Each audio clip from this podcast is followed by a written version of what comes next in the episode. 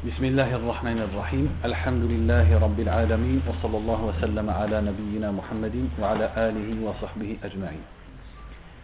وغفر أنصب إن شاء الله تعالى كتاب حسن الخلق c'est-à-dire حسن الخلق le beau comportement dans المواطأ de l'imam رحمه الله تعالى donc c'est vers la fin de المواطأ pour celui qui veut le retrouver.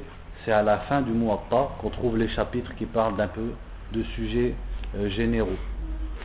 Le Muwatta pour la plupart c'est du fiqh, c'est des hadiths sur le fiqh, mais vers la fin on trouve des hadiths sur des sujets un peu divers et un peu généraux, parmi lesquels Husn al-Khuluq, donc le bon comportement.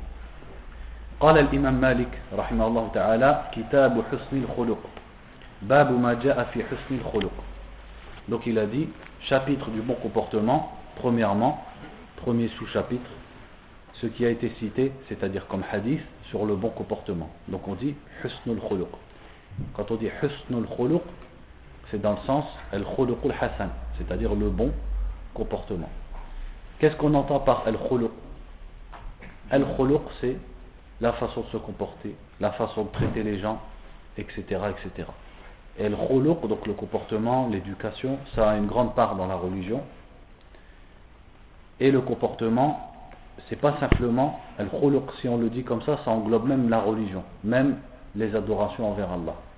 Puisque l'adoration d'Allah, même à travers la salat ou le dhikr, etc., ça c'est se comporter envers Allah. Même ça, ça rentre dans le comportement. Donc dans ce sens-là, Al-Khuluq, en fait, ça englobe toute la religion. Mais le plus souvent, quand on parle de Al-Khuluq, on veut dire par là la façon dont la personne se comporte. Par exemple, la patience Par exemple, la clémence. Par exemple, le courage. Par exemple, la générosité. Également, la façon dont elle se comporte avec les autres. Le respect, l'obéissance aux parents, la bienfaisance, l'entraide, etc., etc. La plupart du temps, c'est ça qu'on veut dire par Husnul Khuluq. Donc on va pas trop expliquer, on va déjà lire les hadiths pour rentrer dans le vif du sujet. عن مالك أن معاذ بن جبل قال آخر ما أوصاني به رسول الله صلى الله عليه وسلم حين وضعت رجلي في الغرز أن قال أحسن خلقك للناس يا معاذ بن جبل Donc le premier hadith c'est un hadith où l'imam Malik rapporte directement de Mu'adh ibn Jabal une parole du prophète sallallahu alayhi wa sallam. Donc déjà la question qu'on pose ici c'est est-ce que le prophète, est-ce que l'imam Malik rahimahullah a rencontré Mu'adh ibn Jabal Non, puisque l'imam Malik fait partie de la troisième génération et Mu'adh ibn Jabal de la première. Donc cette chaîne de transmission elle est interrompue. Comment on dit en arabe? Munqati' c'est coupé. C'est-à-dire on ne sait pas qui est l'intermédiaire entre l'imam Malik et entre Mu'adh ibn Jabal. Et ça dans les sciences du hadith, c'est quel genre de hadith? C'est un hadith da'if, c'est-à-dire c'est classé dans les hadiths qui ne sont pas acceptés. Donc qu'est-ce qu'il dit ici l'imam Malik que ibn Jabal a dit? La dernière chose que m'a recommandé le prophète sallallahu alayhi wa sallam quand j'ai posé mon pied dans l'étrier, c'est qu'il m'a dit parfait ton comportement avec les gens, ô Mu'adh ibn Jabal. Donc qu'est-ce qu'il dit ici? De quoi parle Mu'adh ibn Jabal? On sait que Mu'adh ibn Jabal, an, il faisait partie des, des Sahaba les plus savants. Et on sait que le prophète sallallahu alayhi wa sallam, un peu avant sa mort, il l'a envoyé où? Au Yémen. Pour enseigner aux gens, pour juger entre les gens, pour appeler les gens à l'islam, et ainsi de suite.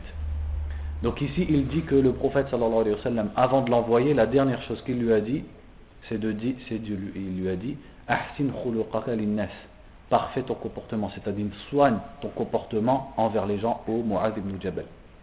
Donc ce hadith, comme on l'a dit, si on le prend lui seul, il n'est pas authentique, mais il y a plein d'autres hadiths qui le confirment. Comme par exemple le hadith où le prophète a dit euh, euh, Ittaqillaha wa sayyi'ata al-hasanata wa khaliqin nasa hasan. Quand il a dit sallallahu alayhi wa sallam Crains Allah où que tu sois, fais suivre le péché par une bonne action, elle l'effacera et comporte-toi avec les gens avec un bon comportement donc c'est la même chose que ce qu'on trouve dans ce hadith donc ce hadith même s'il n'est pas authentique au niveau de la chaîne de transmission, mais le sens du hadith, il est bon. Et il fait partie des rares hadiths, donc pour rentrer un peu dans, euh, dans le hadith, il fait partie des quatre hadiths que l'imam Ibn Abdel Bar n'a pas réussi à, à, comment dire, à trouver de façon reliée et complète dans un autre livre. Qu'est-ce que ça veut dire Ce que je suis en train de dire, c'est que on sait que l'imam Malik, dans son livre, il y a à peu près 500 ou un peu plus de hadiths qui remontent au prophète sallallahu alayhi wa sallam. Mais parmi ces hadiths, la plupart, ils ont des chaînes de transmission, donc isnad qui est mawsoul, c'est-à-dire il est, il est complet, il est relié. Chaque rapporteur cite de qui il a entendu le hadith jusqu'au prophète sallallahu alayhi wa sallam. Ça c'est une condition pour que le hadith il soit sahih, il soit accepté. Mais l'imam Malik il a également rapporté des hadiths qu'on appelle mursal. Mursal ça veut dire envoyé en arabe. Pourquoi ils ont appelé ça mursal? C'est quand un tabi'i rapporte du prophète sallallahu alayhi wa sallam. Est-ce que le tabi'i a rencontré le prophète? Non, sinon il serait un sahabi. Donc c'est classé parmi les hadiths faibles aussi, parce qu'on ne sait pas qui est l'intermédiaire entre le tabi'i et le prophète sallallahu alayhi wa sallam. Quelqu'un va me dire, ben c'est forcément un sahabi. Non, parce qu'un tabi'i, il peut rapporter d'un autre tabi'i, d'un autre tabi'i, qui lui rapporte d'un sahabi. Donc on ne connaît pas l'intermédiaire donc si on ne connaît pas l'intermédiaire, on ne peut pas juger le hadith comme étant accepté. Et ça, des hadiths qu'on appelle mursal, il y en a beaucoup dans le muwatta. Et après, dans le muwatta, il y a aussi ce qu'on appelle al-balarat. Qu'est-ce que c'est le balarat? C'est quand l'imam Malik dit balarani. Il m'est parvenu que le prophète a dit sallallahu alayhi wa sallam. Donc là, est-ce qu'il y a une chaîne de transmission? Même pas. Il cite directement le prophète a dit sallallahu alayhi wa sallam. Ça ressemble à, à ce qu'on trouve dans quel autre livre? Maintenant, vous savez, avec toutes les biographies qu'on a fait, etc. Dans, dans Sahih al-Bukhari, qu'est-ce qu'il dit parfois l'imam al-Bukhari? Il dit le prophète a dit sallallahu alayhi wa sallam. Ou alors il dit par exemple, il cite le tabi'i ou le sahabi et la parole du prophète sallallahu alayhi wa sallam. Donc il enlève le début de la chaîne de transmission. Comment on appelle ça dans le Sahih al-Bukhari? Al-Mu'allaqat. Donc ça, ça ressemble à ce qu'on trouve dans le Muwatta.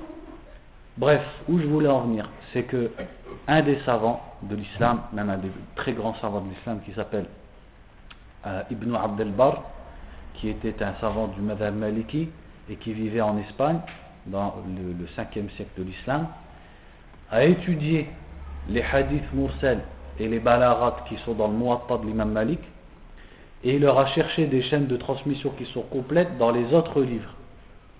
Et il les a toutes trouvées. C'est-à-dire que quand l'imam Malik disait il m'est parvenu du prophète sallallahu alayhi wa sallam sans, citer la chaîne, lui il trouve le hadith avec une chaîne complète dans un autre livre rapporté par un autre imam. Sauf pour quatre hadiths. Pour quatre hadiths, il n'a pas réussi à trouver et celui-là, il en fait partie. D'autres savants, ils sont venus par la suite pour les quatre hadiths et ils ont trouvé. Ils les ont reliés complètement. Mais ce hadith, il fait partie des quatre que Ibn Abdelbar n'a pas réussi à relier complètement. Bref, nous ce qu'on retient, si on n'avait qu'une seule chose à retenir, c'est que ce hadith, même s'il n'est pas authentique, son sens il est authentique, parce qu'il y a d'autres hadiths qui vont dans le même sens. وعن مالك عن ابن شهاب رحمه الله عن عروة بن الزبير عن عائشة رضي الله عنها زوج النبي صلى الله عليه وسلم أنها قالت ما خير رسول الله صلى الله عليه وسلم أمرين قط إلا أخذ أيسرهما ما لم يكن إثما فإن كان إثما كان أبعد الناس منه وما انتقم رسول الله صلى الله عليه وسلم لنفسه إلا أن تنتهك حرمة الله Donc le deuxième hadith, il dit selon l'imam Malik, selon Ibn Shihab. Ibn Shihab aussi, il est connu. Donc on ne va pas faire ça pour chaque rapporteur, mais celui-là, il est connu, c'est pour ça qu'on va dire son nom. C'est qui Ibn Shihab? C'est l'imam al-Zuhri. Mohammed ibn Muslim ibn Shihab al-Zuhri, un des plus grands savants de la génération des tabi'in, ou surtout de la génération des, entre guillemets, des petits tabi'in. Et c'était un des principaux chouyurs de l'imam Malik, un des principaux savants de Médine dans sa génération. Donc lui-même il rapporte de Urwa ibn Zubayr, qui fait partie aussi des grands tabérines de Médine, qui rapporte de Aïcha, parce que c'était son neveu. Urwa ibn Zubayr, comme il était le fils de Asma, il était le neveu de Aisha anha. Elle a dit le prophète sallallahu alayhi wa sallam n'a jamais eu le choix entre deux choses sans, choisir la plus facile des deux, tant que ce n'était pas un péché. Et si c'était un péché, alors il était le plus éloigné de cette chose. Et il ne s'est jamais vengé pour sa propre personne, sauf si on bravait un interdit d'Allah, alors il se vengeait pour Allah. Donc en fait, si on regarde ce hadith, il y a deux morceaux. Le premier morceau, elle a dit que dans sa vie, quand le prophète sallallahu alayhi wa sallam a eu le choix entre deux choses, il a toujours choisi la plus facile. Ces choix, ça peut être dans sa vie, dans les choses qu'il doit faire dans sa vie, mais ça peut être aussi dans la religion. Par exemple, comme les savants disent, qu'Allah propose au prophète sallallahu plusieurs sortes ou plusieurs règles. Eh bien, le prophète sallallahu alayhi wa sallam choisit toujours la plus facile, parce qu'il pense à qui? À sa ummah il pense à sa communauté et il veut pour eux le plus facile. C'était pas pour sa personne à lui. Parce que pour sa personne à lui, au niveau religieux, on sait que il pratiquait énormément. Et il supportait beaucoup de ibadat, de jeûnes, etc. C'est lui qui priait la nuit jusqu'à ce que ses pieds se fendit, etc. Mais pour sa communauté, si Allah lui laissait le choix, il choisissait toujours la chose la plus facile. Ça, on le retrouve dans plusieurs hadiths, comme quand il a dit Laoula an ala ummati si je ne craignais de trop en imposer à ma communauté, je leur aurais ordonné de se nettoyer la bouche, siwak, à chaque ablution. Donc pour pas que ce soit trop dur pour la communauté, il ne l'a pas imposé, il l'a simplement recommandé. Celui qui le fait, c'est bien, et celui qui ne le fait pas, il n'a pas de péché, le siwak. Pareil pour le. On sait que le prophète sallallahu alayhi wa sallam, dans le mois de Ramadan, il a prié pendant trois jours consécutifs les prières du Tarawih, et la quatrième nuit, il n'est pas sorti. Les gens l'attendaient, mais il n'est pas sorti. Pourquoi? Comment il a expliqué son geste? Il a dit Je crains que si je continue, Allah en fasse une chose obligatoire, et si ça devient obligatoire, vous ne le ferez pas. Vous ne le ferez pas. Vous n'arriverez pas à le tenir pendant 30 jours. Donc, il a pensé au bien d'eux et à la facilité pour sa communauté. Et la facilité, c'est un des grands principes et un des grands fondements dans l'islam, qu'on retrouve dans beaucoup, dans des versets du Coran et dans des hadiths. Comme quand le prophète sallallahu alayhi wa sallam, il a envoyé les deux messagers à un peuple et il a dit Yassira wa la tu'assira. Facilité, ne rendez pas les choses difficiles. Quand il a dit aussi sallallahu alayhi wa sallam Bu'ithtu bil hanifiyyati samha. J'ai été envoyé par le monothéisme simple, samha, c'est-à-dire tolérant et facile. Et ainsi de suite, beaucoup de textes dans ce genre. Et de là, les ulama ont même retiré des grandes règles, comme la règle qui dit que plus la situation est difficile, plus le jugement va être facile. Plus la situation est difficile, et plus la chose va être, ou plus le, le savant va faciliter la situation aux musulmans, etc. etc. Donc il a toujours choisi la chose la plus facile et également dans c'est-à-dire dans les choses de la vie, mais tant que ce n'était pas un péché. C'est-à-dire qu'on a le choix dans les choses qui sont licites. Et les choses qui sont illicites, dès le départ, qu'est-ce qu'on fait? On les met de côté. Et les choses qui étaient illicites, il était celui qui en était le plus éloigné.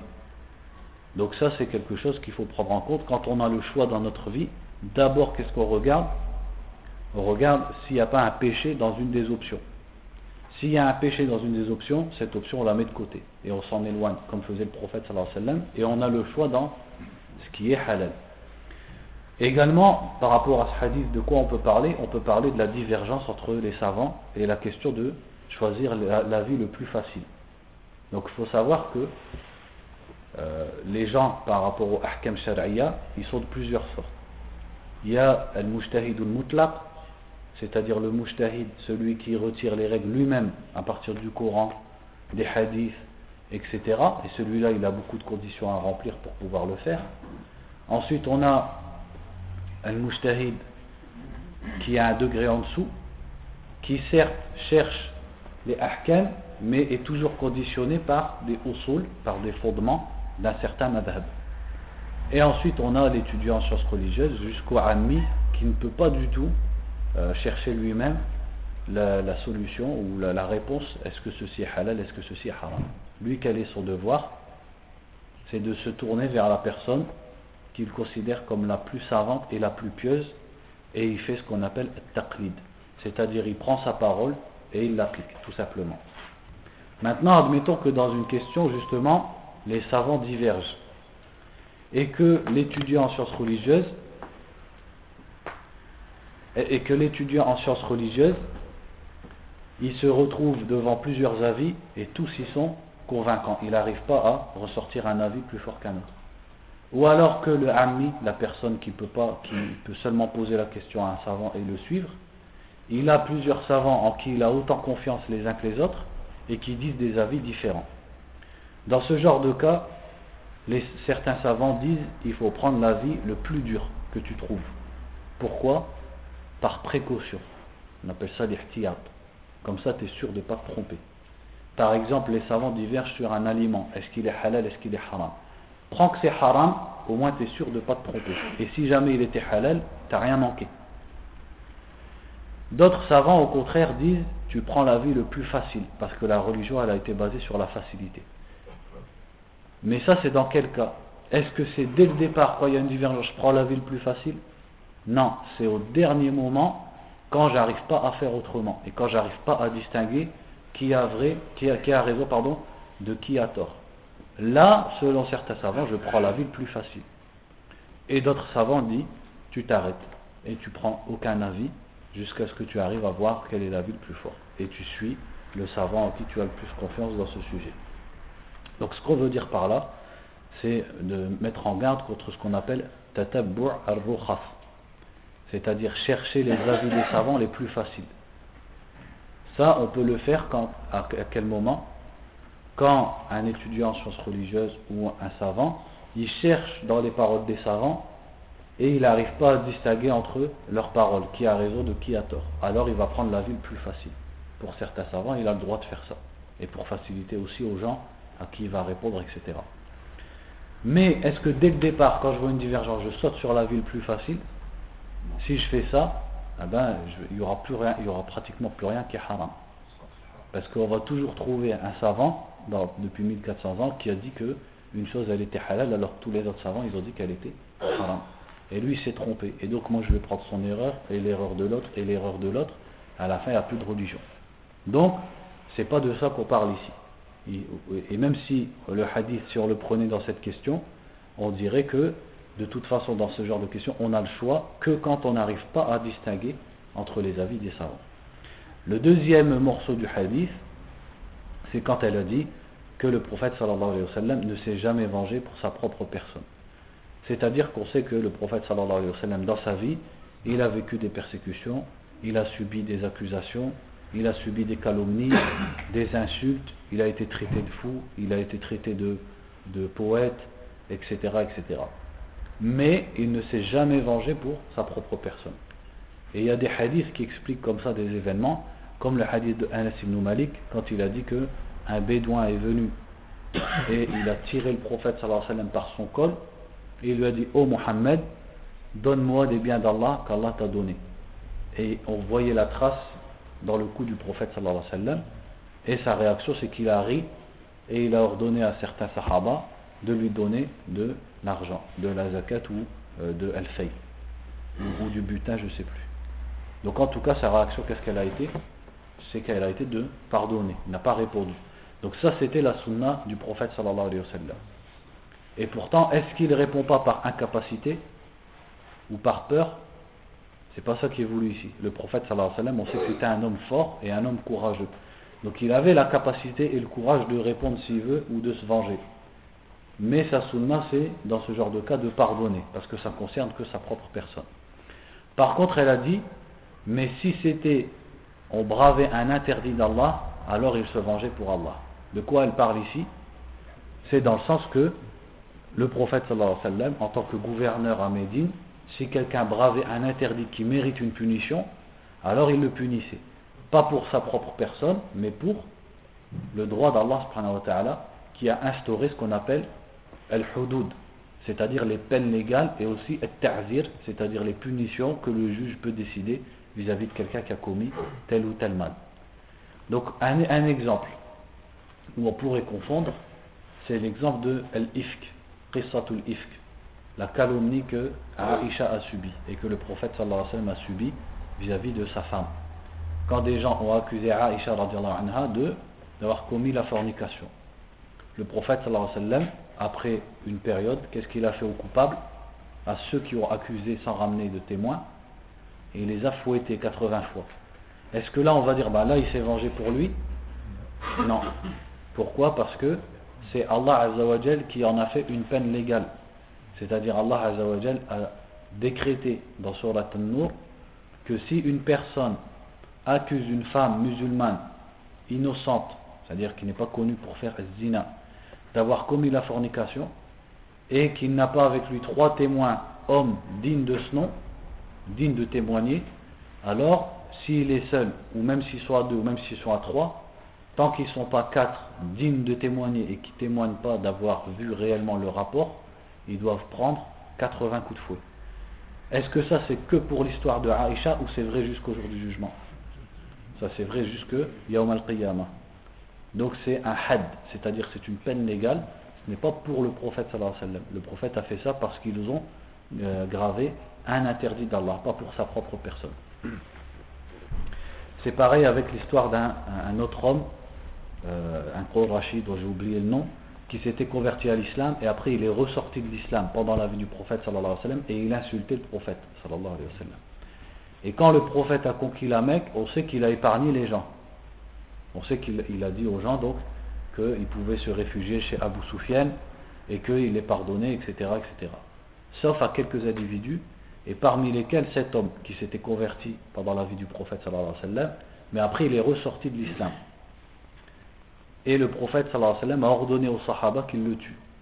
Et il, s'est accroché à la Kaaba en espérant qu'ils allaient l'épargner parce qu'il s'est accroché à la Kaaba et ils l'ont tué. Est-ce que le prophète sallallahu alayhi wa sallam l'a fait tuer parce qu'il l'insultait? Parce qu'après il est devenu connu pour, il faisait des poésies, etc. pour insulter et se moquer du prophète sallallahu alayhi wa sallam. Non. Parce qu'il y en a plein d'autres qui ont insulté le prophète à l'époque. C'était pas pour l'insulte, c'était pour l'apostasie. Et l'apostasie, on connaît sa peine. Donc le prophète sallallahu alayhi wa sallam l'a puni pas parce qu'il l'insultait, parce qu'il y en avait d'autres qui l'ont insulté, il leur a rien fait, mais c'était pour l'apostasie. Donc on passe au hadith suivant. عن مالك عن ابن شهاب عن علي بن حسين بن علي بن أبي طالب أن رسول الله صلى الله عليه وسلم قال من حسن إسلام المرء تركه ما لا يعنيه Donc le hadith suivant, il est rapporté par Ali ibn Hussein ibn Ali ibn Abi Talib, directement du prophète sallallahu alayhi wa sallam. Donc ça c'est mursal. Ça c'est un tabi'i qui rapporte du prophète sallallahu alayhi wa sallam. Donc le hadith, si on le prenait comme ça, il serait mursal et donc il ne serait pas accepté. Mais le hadith, il existe avec une chaîne de transmission complète avec le sahabi qui est cité dans d'autres livres. Donc qu'est-ce qu'il dit dans ce hadith? Min husni islam mar'i tarkuhu ma Il fait partie du bon islam d'une personne qu'elle délaisse ce qui ne la concerne pas.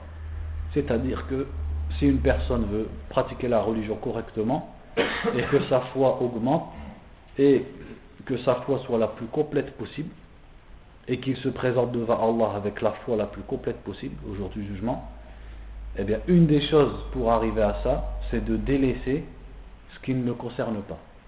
Il délaisse les histoires des gens qui ne le concernent pas. Il délaisse la curiosité et le fait de chercher les histoires des gens ou de soupçonner les gens alors que leurs histoires ne le concernent pas.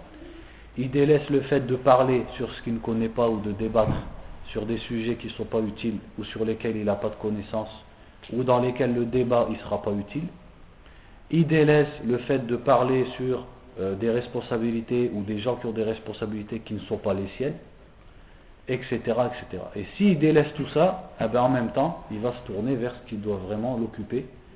Et ce qui doit l'occuper, c'est trois choses. C'est quoi ces trois choses? Qu'est-ce qu'il disait le prophète sallallahu alayhi wa sallam après le matin, après la prière du subh? Allahumma inni as'aluka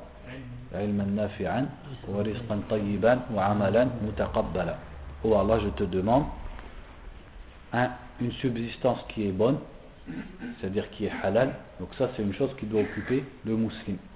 Il cherche à manger, il cherche à travailler, à gagner sa vie, et que ce qu'il gagne, ce soit taïb, ce soit halal, pour lui et sa famille. Donc ça déjà ça l'occupe. La deuxième,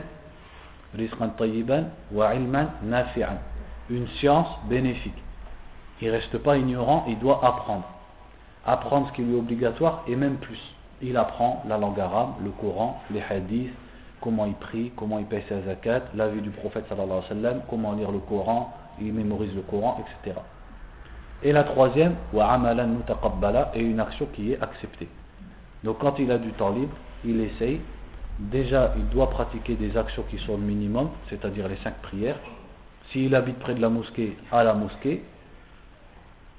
Si c'est le jeûne du mois, si c'est le mois de Ramadan, il jeûne, etc. Et il essaye de rajouter des actions, que ce soit des prières surérogatoires, le jeûne, la lecture du Coran, le dhikr, etc., etc. Et même les autres actions qui, qui ont rapport avec les gens et qui sont des ibadat, comme servir ses parents, faire du bien aux voisins, aider les orphelins, etc., etc., aider euh, euh, les mosquées, etc., etc. Donc des œuvres, il y en a beaucoup. Donc il occupe son temps par la science, par le fait de chercher du euh, risque, c'est-à-dire sa subsistance dans le halal, et les actions. S'il fait ça, forcément il va se détourner de ce qui ne le concerne pas.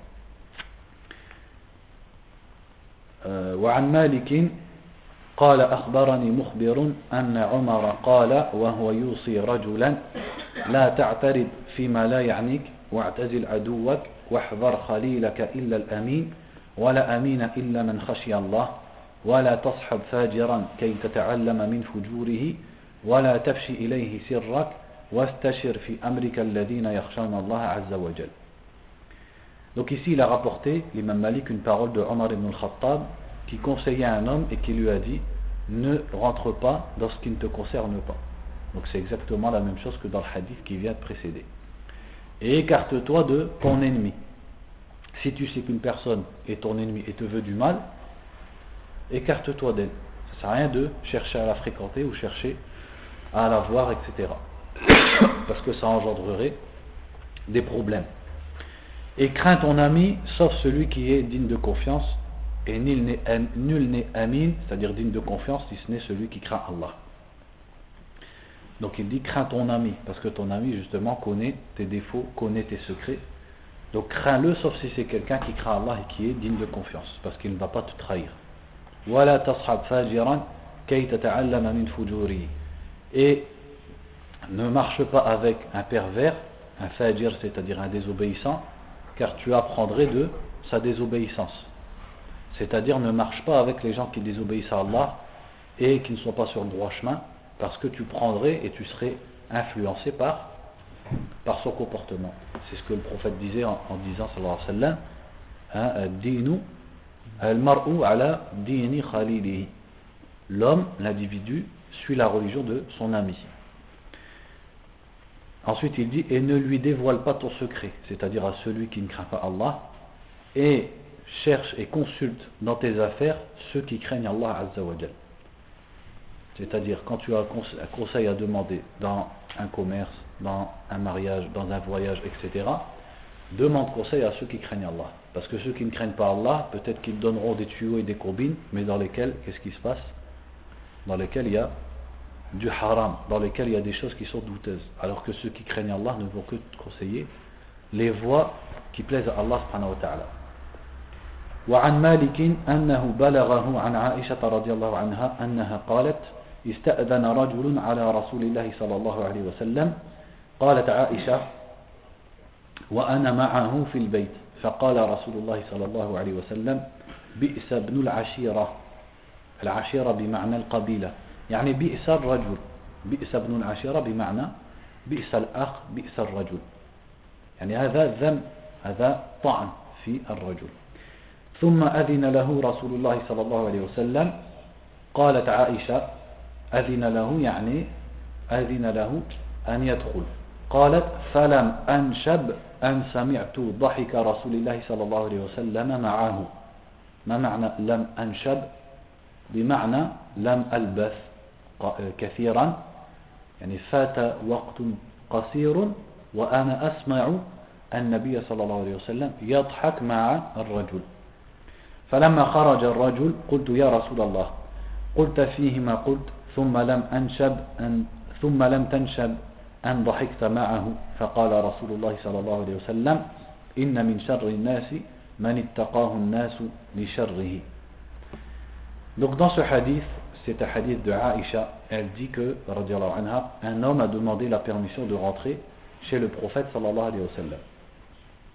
Et Aïcha dit, j'étais dans la maison, et le prophète, avant que l'homme entre, a dit, quelle mauvaise personne.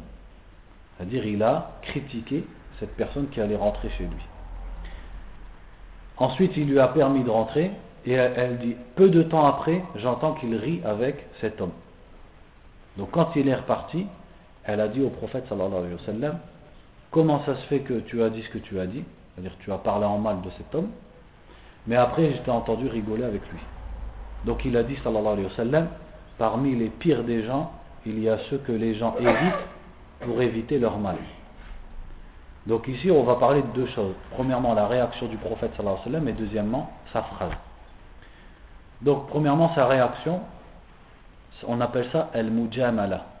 Mujamala, c'est-à-dire la complaisance, quand tu fais un peu semblant avec quelqu'un. El-mujamala, c'est ça que le prophète a fait ici, sallallahu alayhi wa sallam, parce que ce sahabi, c'était quelqu'un parmi les bédouins et qui était connu pour avoir, pour être rude, pour avoir un mauvais comportement. Donc ce genre de personne, quelqu'un qui est mauvais, quelqu'un dont tu sais qui s'énerve vite, qui insulte, etc., si toi aussi tu es franc avec lui, qu'est-ce qui va se passer? Eh c'est là que les catastrophes elles commencent. dire ce genre de personne, si tu réagis avec lui de la même façon, en étant franc, lui il peut prendre ça comme une provocation, etc. Et donc c'est là qu'il va, il va entre guillemets se lâcher, il va se mettre en colère, il va euh, dire des choses qui sont interdites, etc. Donc le prophète sallallahu alayhi wa sallam, comment il l'a accueilli? Avec le sourire, alors qu'il pensait du mal de lui. Simplement, comme c'est quelqu'un de mauvais, pour pas qu'il fasse du mal, et pour se débarrasser de lui, entre guillemets, eh bien, il le prend correctement, il part gentiment avec lui jusqu'à ce qu'il parte. En faisant ça, qu'est-ce qui se passe? Il n'y a pas d'incident, il n'y a pas de problème. Et c'est pour ça qu'il a dit à la fin, les pires des gens, c'est ceux qu'on évite à cause de leur mal. Parce qu'en fait, c'est une façon de l'éviter. Il lui parle bien, comme ça il lui dit ce qu'il a à dire et après, il repart. Ça, ce genre de mujamala, donc on peut l'employer avec ce genre de personnes dont on craint le mal. Mais ça ne doit pas devenir une mudahana. Mudahana, qu'est-ce que c'est? C'est les concessions. La complaisance, dans certains cas, oui, mais pas la concession. C'est-à-dire que le prophète, alayhi wa sallam, il ne faisait pas ça en se taisant sur quelque chose qui est interdit, par exemple. Par exemple, quelqu'un, il est devant lui, il fait quelque chose d'interdit, et lui, il va se taire et il a honte, et il fait semblant, il sourit. Non, dans ce genre de cas, le prophète alayhi wa sallam, il ne se taisait pas, il ne faisait pas de concession. Donc il y a une différence entre la complaisance, sourire à quelqu'un pour éviter ses problèmes, et sourire à quelqu'un alors que, et participer avec lui dans un mal. Et ça, c'est ce que beaucoup de gens y font.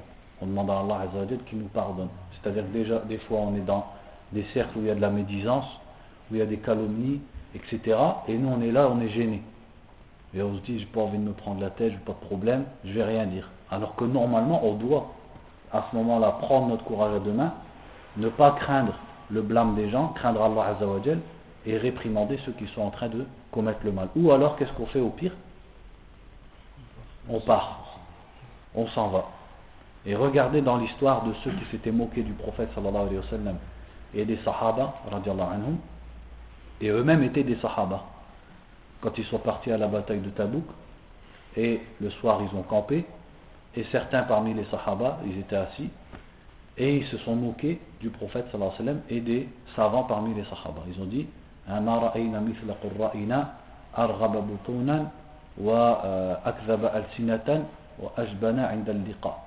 c'est-à-dire on n'a jamais vu des gens comme le prophète sallallahu alayhi wa sallam et nos qurra, c'est-à-dire les lecteurs, les, les savants parmi nous, qui ont des ventres plus gros qui sont aussi peureux dans la bataille et qui mentent autant. Et ils ont dit ça pour plaisanter. Et ils étaient plusieurs, et les autres, ils n'ont rien dit. Et un parmi eux, qu'est-ce qu'il a fait Un jeune, il s'est levé, il est parti. Et il est parti voir le prophète sallallahu alayhi wa sallam et il lui a dit. Et Allah a révélé au prophète les versets de la sourate Tawbah. Voilà in sa'altahum la yaqulunna innama kunna nakhudu wa nal'ab. قل أبي الله وآياته ورسوله كنتم تستهزئون لا تعتذروا قد كفرتم بعد إيمانكم إن نعفو عن طائفة منكم نعذب طائفة أخرى بأنهم كانوا مجرمين C'est-à-dire Allah avait révélé aux prophètes, si tu leur demandes, ils te diront sur ces gens-là. Si tu leur demandes, ils te diront, nous ne, nous ne faisions que discuter et jouer. Réponds-leur, est-ce que c'est d'Allah, de ses versets et de son messager que, que, vous vous moquiez Ne vous excusez pas, c'est-à-dire qu'Allah n'a pas accepté leur excuse, vous avez mécru après la foi. Ça veut dire que ce n'étaient pas des hypocrites, c'était des croyants, c'était des sahaba. Mais Allah Azzawajal les a sortis de l'islam à cause du fait qu'ils se sont moqués du prophète sallallahu alayhi wa sallam. Et il n'a pas accepté leur excuse. C'était quoi leur excuse? On faisait que plaisanter. C'est-à-dire qu'ils ne le disaient pas en y croyant. Ils disaient ça pour rigoler. Mais au fond d'eux, c'était des croyants. Ils, respectaient le prophète sallallahu alayhi wa sallam et ils y croyaient, mais comme ça pour rigoler, ils ont dit ça. Allah Azzawajal les a sortis de l'islam. Mais la morale de cette histoire par rapport à ce qu'on dit ici, c'est quoi? Combien d'entre eux ont parlé? Un seul. Et est-ce qu'Allah Azzawajal s'est adressé à sept individus ou est-ce qu'il les a tous sortis de l'islam? Il les a tous sortis de l'islam.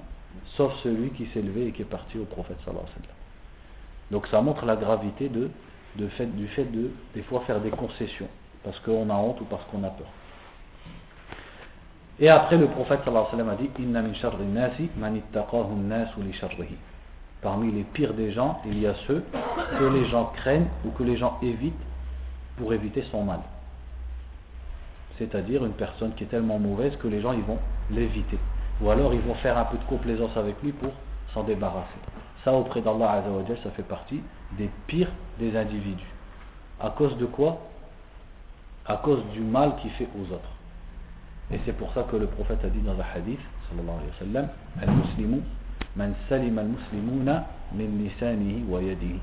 le musulman, c'est celui dont les musulmans ne craignent pas la main et la langue. C'est-à-dire que le musulman, normalement, les autres gens ne craignent pas sa langue. C'est-à-dire ils ne craignent pas qu'ils mentent sur eux, qu'ils les accusent, qu'ils les soupçonnent, qu'ils fassent de la médisance sur eux, etc.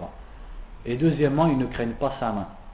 C'est-à-dire que le musulman, les gens ne craignent pas de lui qu'il les frappe, qu'il les vole, etc., etc.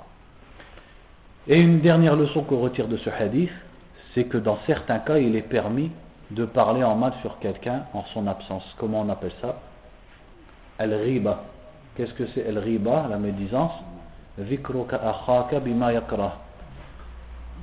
C'est de dire sur ton frère ce qu'il n'aime pas, dans son absence, même si c'est vrai.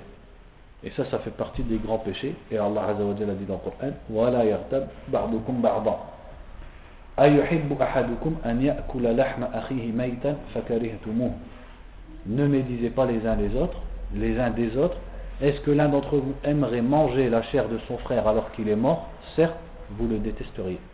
Allah a comparé le fait de médire de son frère musulman en son absence au fait de le manger alors qu'il est mort, de manger son cadavre. Donc ça c'est El-Riba, mais El-Riba, dans certains cas, elle est permise. Et parmi ces cas, le cas qu'on a ici. Donc on ne va pas citer tous les cas, on va juste parler de ce cas. C'est quoi ce cas? Comment ça se fait que le prophète sallallahu alayhi wa sallam s'est permis de critiquer cet homme alors qu'il n'entendait pas auprès de Aisha Est-ce que c'est, ça c'est une question intéressante, est-ce que c'est parce que c'est sa femme? C'est-à-dire, est-ce que le riba, si je le fais avec 3-4 amis, c'est haram, mais si je le fais avec ma femme, c'est halal Non, ça c'est un piège dans lequel les hommes ils tombent beaucoup. On tombe tous dedans. C'est-à-dire qu'on parle pas sur les gens, mais avec notre femme, là, on, lâche un peu. Un tel il fait ça, un tel il fait ça. Alors que c'est autant haram dehors qu'avec ta femme. Quand Aïcha radiallahu anha, si on veut une preuve à ça, quand elle a parlé en mal sur sa fille, en disant qu'elle était petite, avec qui elle était? Elle était seule avec le prophète sallallahu alayhi wa sallam. Et pourtant, il l'a bien blâmé. Donc, c'est pas parce qu'il était seul avec sa femme. C'est parce que l'homme était connu pour son mal. Celui qui est connu pour son mal, il n'y a pas de mal à le critiquer. Parce que lui-même, il sait, lui-même, il s'est dévoilé. Par exemple, quelqu'un hein, qui insulte les gens, il est connu pour parler vulgairement, pour insulter les gens, pour ne pas respecter. Et quand il arrive, on dit, ah, le voilà celui-là, et on va lui dire des mots, etc. Ça, il n'y a pas de mal. On peut l'appeler comme ça, on peut le critiquer dans son absence. Pourquoi? Parce que lui-même, il, il s'est critiqué lui-même en faisant ce qu'il fait. Il ne se cache pas de ce qu'il fait. Quelqu'un qui fait la fornication et qui s'en vante, est-ce que je peux l'appeler le fornicateur? Oui, parce que lui-même il s'en vante. Donc là, il n'y a plus de, de médisance. Donc là, c'est dans le cas de Al-Mujahir, c'est-à-dire celui qui extériorise son mal ou ses péchés, ou son, manque de respect envers les gens, etc. Celui-là, il n'y a pas de médisance en ce qui le concerne. C'était le cas ici. Donc pour l'arabe, euh, en fait, c'est parce que je vois qu'il n'y avait pas beaucoup de temps, c'est pour ça que je fais que du français, parce que là, il reste déjà 5 minutes, c'est pour ça que. Sinon, on ne va pas avancer. En fait, les cours là, je les ai faits là, quand j'étais dans le sud, c'est ça que j'ai fait. Simplement là, par exemple, ce que je viens de vous faire là, j'ai pris une semaine pour le faire. Il y avait trop d'explications, etc. Mais je ne veux pas refaire la même chose. Ensuite, il a dit, rahimahullah ta'ala, عن مالك عن, عم عن عمه أبي سهيل ابن مالك عن أبيه عن كعب, عن كعب الأحبار أنه قال إذا أحببتم أن تعلموا ما للعبد عند ربه فانظروا ماذا يتبعه من حسن الثناء Ici, il a cité une parole d'un tabi'i. Comment on, on appelle la parole d'un tabi'i On dit un hadith, si on l'appelle hadith, on peut l'appeler hadith. Mais si on l'appelle hadith, on va dire hadith Non, non pas daif, parce que daif c'est est-ce qu'il l'a dit ou pas. S'il l'a dit, c'est sahih. Et là il l'a dit, maqtoua, on appelle ça maqtoua.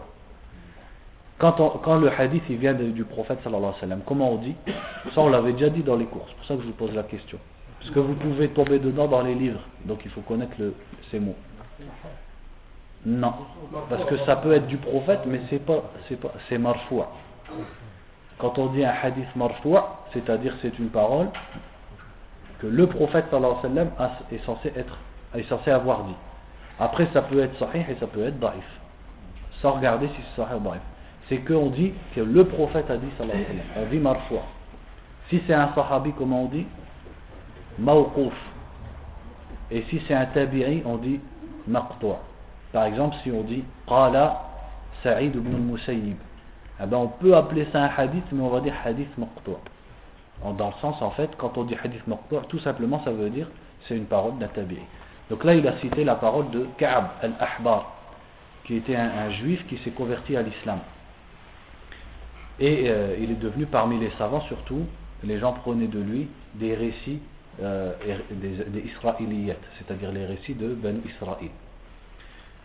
Donc ici l'imam Malik rahimahullah rapporte de son oncle Abu Suhayl. Donc l'oncle de l'imam Malik était un muhaddith. Et sa kunya c'était Abu Suhayl ibn Abi Amir. Donc l'oncle de l'imam Malik lui-même était un, euh. Et l'imam Malik a rapporté plusieurs hadiths de son oncle dans, dans le Muwatta. Donc il a rapporté que euh, de son père, donc imaginez-vous, le grand-père aussi de l'imam Malik était un muhaddith, un cheikh. Il a, et c'est lui, son grand-père, qui a rapporté, Abu Amir, qui a rapporté la parole de Ka'b al-Ahbar. Donc c'est une parole de hikmah, de sagesse, quand il a dit Si vous voulez savoir Malil abdi inda c'est-à-dire quelle est la part de, du serviteur, c'est-à-dire d'un individu auprès d'Allah. C'est-à-dire une personne, si vous voulez savoir quelle est sa valeur auprès d'Allah, quelle est sa place auprès d'Allah, Regardez les, éloges qui le suivent. C'est-à-dire, en fait, regardez ce que les gens disent de lui. Surtout à quel moment? Surtout après sa mort. Et il y a un hadith qui ressemble à cette parole de Ka'b, rahimahullah. Vous connaissez ce hadith où hein, deux janazas sont passés devant le prophète sallallahu alayhi wa sallam. Quand il y en a une, donc les gens ont vanté le mort et le prophète a dit, sallallahu alayhi wa sallam, qu'est-ce qu'il a dit? Wajabat. Yani wajabat al-jannah. Et l'autre, les gens ont parlé en mal de lui, et le prophète était présent, sallallahu alayhi wa sallam. Et il a dit, wajabat. Yani an-nar. C'est-à-dire le feu. Wajabat, c'est-à-dire, ça va lui arriver. Dans, le premier, c'était le paradis, et pour l'autre, c'était l'enfer. Et après, ils lui ont posé la question, pourquoi tu as dit wajabat et wajabat? Et il leur a expliqué. Le premier, vous avez dit du bien de lui, Donc, or vous êtes les témoins d'Allah sur terre. Les musulmans sont les témoins d'Allah sur terre. Donc c'est qu'il va aller au paradis. Et l'autre, vous avez dit du mal de lui. Or les musulmans sont les témoins d'Allah sur terre. Donc c'est qu'il va aller en enfer. Bien sûr, ici on regarde les éloges de qui? Les éloges des gens de l'islam, c'est-à-dire les gens qui sont accrochés à leur religion et qui ont compris leur religion. Parce que sinon les gens de Dunia, hein, eux, ils vont vanter, ils vont vanter le footballeur, ils vont vanter le, musicien, etc. Hein voilà, c'est l'axe, ça va être le contraire. وعن مالك عن يحيى بن سعيد أنه قال بلغني أن المرء لا يدرك بحسن خلقه درجة القائم بالليل الظامي بالهواجر Ici, il a cité l'imam Malik une parole de Yahya ibn Sa'id al-Ansari, qui était parmi les chouyours de l'imam Malik, parmi les tabi'in. Il dit Il m'est parvenu. Quand il dit Il m'est parvenu, et tout de suite après, il cite une parole.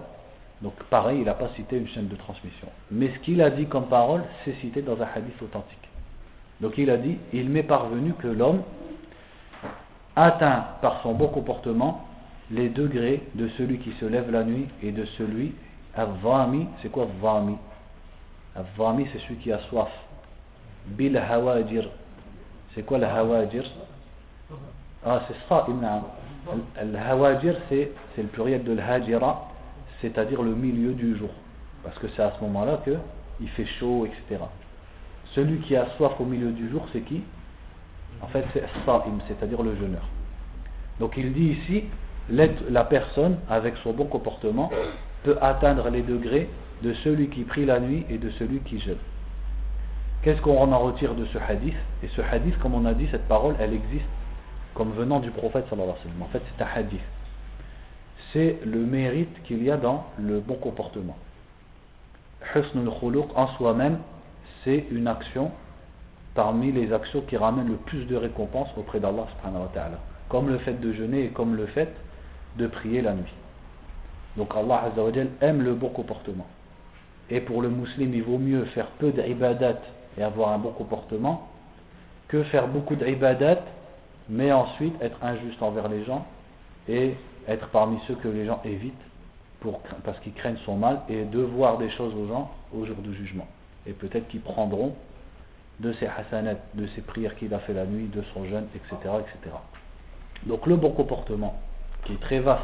Ça englobe la générosité, l'entraide, la patience, euh, le fait de garder le silence, le fait de se contenter de peu. Ça englobe énormément de choses. Ça englobe aussi les relations avec les autres, le respect et l'obéissance envers les parents, la bienfaisance envers les voisins, le fait d'entretenir ces liens de parenté avec tous ceux qui ont un lien de parenté avec toi. Donc que ce soit les très proches comme tes frères et sœurs ou même ceux qui sont des cousins très éloignés, etc., etc. toutes ces choses-là font partie des choses les plus lourdes dans les hasanets. Et une personne, en pratiquant ça, la politesse, le bon comportement, etc., peut atteindre le degré de celui qui s'efforce à prier la nuit, à jeûner, alors que ça, ce sont des choses qui sont très dures. Et le comportement, lui, c'est facile, c'est pas quelque chose de dur. Enfin, c'est facile en fait, en apparence. Parce que ça ne demande pas de soulever des parpaings, ça ne demande, pas de se lever à 3 heures du matin et que ça ne demande pas de se priver de manger, etc. Le comportement c'est facile, sourire c'est facile, aider quelqu'un c'est facile. Mais en quoi c'est difficile?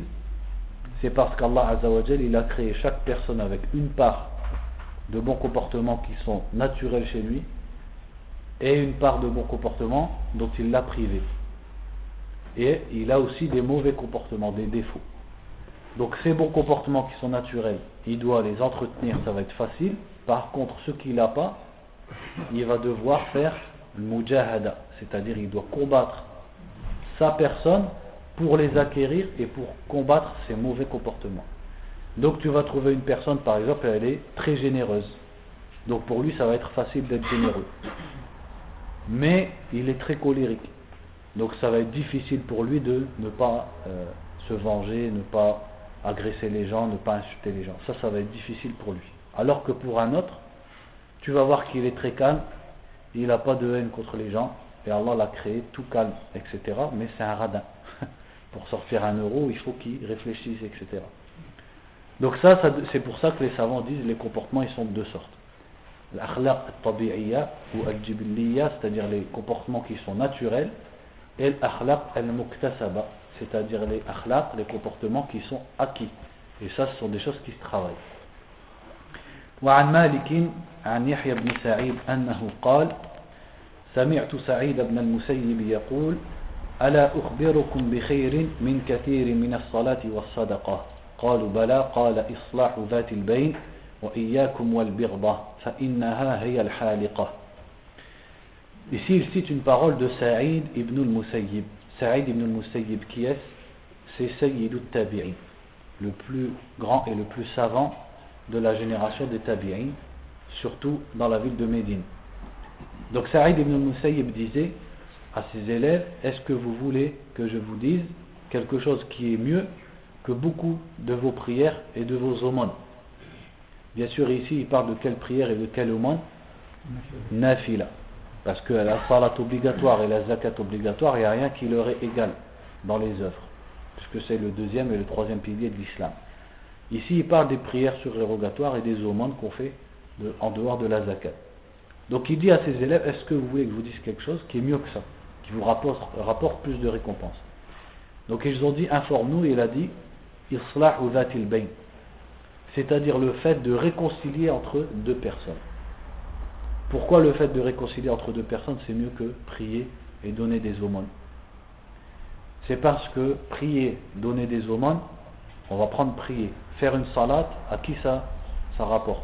Ça rapporte à celui qui prie. Mais s'il prie la nuit et sa femme elle est couchée à côté ou ses enfants, eux ils dorment. Ils ne gagnent rien au fait que lui il prie. Certes, il va gagner beaucoup, ça ne veut pas dire qu'on ne va pas prier. Mais c'est quelque chose qui est qasir, c'est-à-dire c'est, c'est que pour lui. Alors que le fait de réconcilier entre deux personnes, c'est un bien pour lui parce que c'est des bonnes actions et ça concerne autrui. C'est un bien pour autrui. Donc les actions qui, concernent un bien pour autrui, elles sont préférables à celles qui concernent que le bien de l'individu. Ensuite, ensuite, il a dit l'aumône. L'aumône, c'est vrai que c'est un bien pour autrui. Mais quand tu donnes 5 euros à un pauvre, qu'est-ce qu'il va faire? Il va aller au magasin, il va acheter du pain, etc. Il va le manger, le lendemain, c'est reparti. Donc c'est quelque chose de réduit.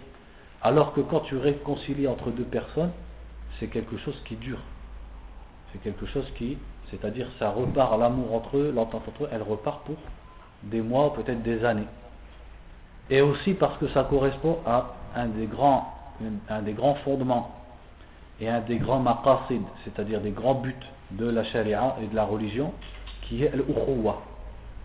Le Coran, les hadiths, ils nous entraînent beaucoup, et ils nous appellent beaucoup à quoi? Al cest c'est-à-dire la fraternité entre les membres de la communauté musulmane. Ça, c'est un des plus grands fondements, un des plus grands buts de l'islam. Donc justement, toi, en faisant ça, ben, tu vas concrétiser ce but. C'est pour ça que c'est mieux, comme il disait Saïd ibn Moussaïd, que la prière surrogatoire ou que les sadaqat. Et il disait ensuite, Iyakum wal birda. Et méfiez-vous de al-birda. Al-birda, qu'est-ce que ça veut dire? C'est al-bourd shadid, c'est-à-dire la haine, le fait vraiment d'avoir la haine. C'est-à-dire il nous met en garde contre la haine, le fait d'haïr et de détester les musulmans. Pourquoi? Parce que c'est le fait de les, de haïr et de les détester qui va amener à quoi? Eh Bien tout simplement à transgresser leurs droits. C'est la haine envers les musulmans qui va t'amener à les soupçonner, qui va t'amener à les calomnier, qui va t'amener, etc., à les accuser à tort, qui va t'amener à prendre leurs droits, etc., etc. C'est cette haine. Il reste pas 5 minutes là Ça y est 3 minutes 3 minutes, j'ai fini, Inch'Allah. Al-Birda donc, et il a dit فَإِنَّهَا هِيَ الْحَالِقَةِ C'est quoi le haliqa Haliqa, ça veut dire celle qui rase. Dans le sens où elle rase, elle din. Elle contredit elle din. Elle laisse la personne sans bonnes actions, sans religion. Cette haine. Parce que la haine envers quelqu'un, elle peut t'amener à faire des, péchés qui sont parmi les péchés les plus grands. Et ça peut te faire perdre toutes tes bonnes actions. Comme il est dit dans le hadith sur El-Mouflis. Qui est el Mouflis C'est-à-dire celui qui n'a rien, le perdant. C'est celui qui vient au jour du jugement avec des actions comme les montagnes, mais il a insulté un tel, il a frappé un tel, il a pris les biens d'un tel, alors Allah Azzawajal va prendre toutes ses bonnes actions pour les, donner à ceux euh, à qui il a fait du mal et à qui, à qui il a fait une injustice. Et quand il n'y aura plus de bonnes actions, c'est lui qui prendra de leurs péchés. Donc al-birda, la haine, c'est une des choses qui pousse à tout ça. Donc certes, un musulman, il peut arriver qu'il ait un ressentiment contre un autre musulman parce qu'il a subi une oppression, une injustice, etc. Mais il ne doit pas exagérer sur ce sentiment. Le ressentiment, c'est normal si quelqu'un a subi une injustice. Mais il doit essayer de l'oublier. Il pardonne, il l'oublie. Il s'allonge comme il faisait le sahabi dont le prophète sallam a dit qu'il était promis au paradis. Il s'allonge le soir en se couchant sans avoir de rancune contre personne. Il cherche des excuses aux gens. Et même s'il a du ressentiment, il ne doit pas l'entretenir. Parce qu'il y a des gens, ils ont du ressentiment, mais après, ils le, cultivent. On dirait qu'ils l'arrosent et ça pousse. Au lieu de le contenir et d'essayer de l'oublier, au contraire, ils en rajoutent. Et ils en parlent, etc. Et leur haine, elle augmente de plus en plus. Alors que Saïd nous dit, méfiez-vous du fait de al-birba, le fait d'haïr les gens. Le dernier hadith, de façon rapide, Inch'Allah, en fait, c'est pas le dernier hadith, parce qu'après, il a mis plusieurs sous-chapitres sur la pudeur, la colère, etc. Mais le premier chapitre sur le Husn al c'est le dernier hadith, il a dit عن مالك أنه قد بلغه أن رسول الله صلى الله عليه وسلم قال بعثت لأتمم حسن الأخلاق Donc dans ce hadith, le prophète a dit sallallahu alayhi wa sallam, j'ai été envoyé pour parfaire les bons comportements. C'est-à-dire qu'un des buts du message du prophète sallallahu alayhi wa sallam, c'est l'éducation, la politesse et de parfaire la conduite et le comportement des gens. Et quand il a dit pour parfaire, on en comprend que les Arabes avant l'islam avaient déjà beaucoup de bons comportements. Par exemple, ils, avaient une, grande aversion vis-à-vis du mensonge. Ils avaient la loyauté, ils avaient le courage, ils avaient l'amana. Eh bien, le prophète alayhi wa est venu pour entretenir et rajouter à ces bons comportements que les Arabes avaient avant l'islam et corriger ceux qu'ils n'avaient pas et rajouter ceux qui n'avaient, euh, les, bons comportements qu'ils n'avaient pas. Donc ça montre la place de l'adab, c'est-à-dire la politesse, le bon comportement dans l'islam, au point où le prophète a réduit sa risala en disant j'ai été envoyé pour parfaire les bons comportements. Comme s'il avait envoyé, été envoyé que pour ça. Alors qu'on sait que la première chose pour laquelle il a été envoyé, c'est de dire, comme tous les prophètes avant lui, Adorez Allah, écartez-vous des fausses divinités et du temps.